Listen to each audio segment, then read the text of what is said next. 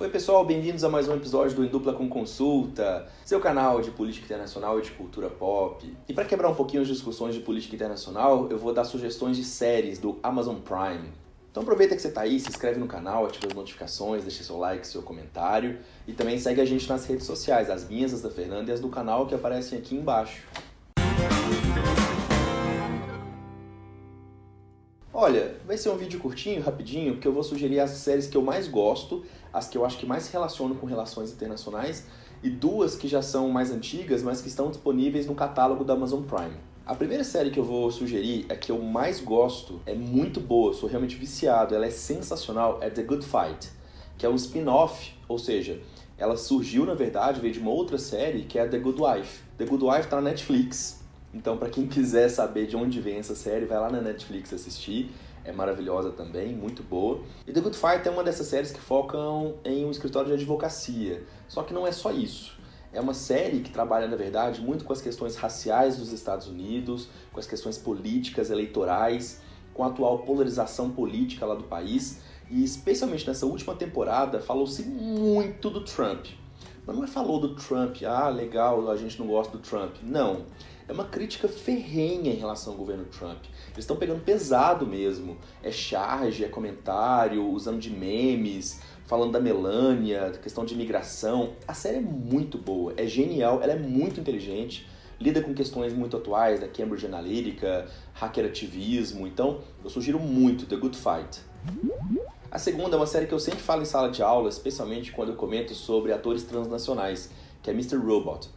Essa série já está na terceira temporada, se eu não me engano. Ela é sensacional porque ela trata de temas relacionados a relações internacionais sem necessariamente falar de política internacional. Mas ainda assim, é uma série que trabalha com a questão de problemas psicológicos, psiquiátricos, de um mundo globalizado, de um mundo de constante evolução, sem necessariamente também entrar nesse tema. Ou seja, é uma série que fala de muitas coisas do mundo atual, do que a gente vive diariamente, mas foca principalmente na questão do hackerativismo. Não é só isso. O ponto todo é, esse hackerativismo que é muito forte da primeira temporada, ele vai ter consequências drásticas para a economia dos Estados Unidos. Eles vão fazer uma certa coisa, na verdade uma série de coisas, e esses hackers então, eles vão começar a mexer no sistema financeiro internacional. Eles vão começar a mexer na forma como a gente paga as coisas, vai gerar uma crise muito grande. A hegemonia dos Estados Unidos, inclusive, chega a ser contestada na série, porque a China se apresenta como um grande ator, como um novo ator.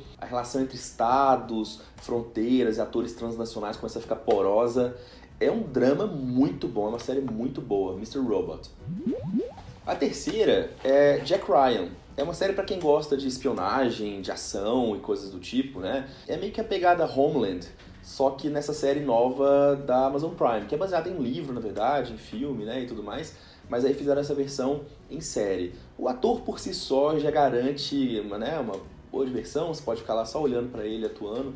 E a série fala justamente disso, de como funciona o serviço de inteligência, como é que é atuar em outro país, como é que é a relação com outra cultura, muita ação, muita discussão sobre esses novos atores também, sobre terrorismo, crime transnacional, tudo aquilo que a gente está acostumado quando se fala de espionagem no mundo atual. É sensacional, muito boa, recomendo demais. Jack Ryan. E a quarta série da Amazon Prime, que eu vou recomendar que tem relação direta com relações internacionais, é The Man in the High Castle, O Homem no Castelo Alto, que é baseado no livro do Philip Dick. Essa série, gente, eu recomendo sempre também em sala de aula. A história retrata o mundo como se os nazistas e os japoneses tivessem vencido a Segunda Guerra Mundial. Ou seja, é o mundo pós-Segunda Guerra, só que na verdade o eixo venceu. Então a gente tem um mundo dividido entre os nazistas, os alemães e os japoneses. Essa divisão, ela gera uma bipolaridade meio desequilibrada, gera conflitos entre esses dois estados, entre esses dois países. Tem uma discussão sobre o que virou os Estados Unidos, por exemplo, que vai ser dividido em dois, vai ter uma área no meio meio desgovernada. Volta a questão dos judeus, dos negros. A gente vai ver como é que a identidade é reconstruída dentro dos Estados Unidos nazista. É uma confusão, mas é muito bom porque traz pra gente um cenário, né? Uma outra visão sobre o que poderia ter sido o mundo caso o eixo tivesse vencido a Segunda Guerra Mundial. Recomendo demais The Man in the High Castle. Tem duas séries que não são novas, que inclusive estavam no catálogo de outro streaming, mas agora estão na Amazon Prime, então eu vou citar elas aqui. A primeira é Parks and Recreation, ou para aqueles que são íntimos, da série Park Rec, que é uma série com a Amy Poehler, que é divertidíssima, que trata da burocracia de uma prefeitura de uma cidade no interior dos Estados Unidos. Ou seja, a gente está falando de zoeiras relacionadas ao governo americano, em relação a personagens que são ultralibertários, outros que são muito conectados ao próprio Estado, à máquina pública. Vira uma zona ligada àquelas ideias de pequena cidade, aquelas coisas que são muito típicas né, do interior dos Estados Unidos. É muito divertida, vale muito a pena, são episódios curtos, rápidos, então recomendo muito Parks and Recreation. A outra série é genial, é, provavelmente muita gente já assistiu, mas eu vou reforçar, que é Downton Abbey.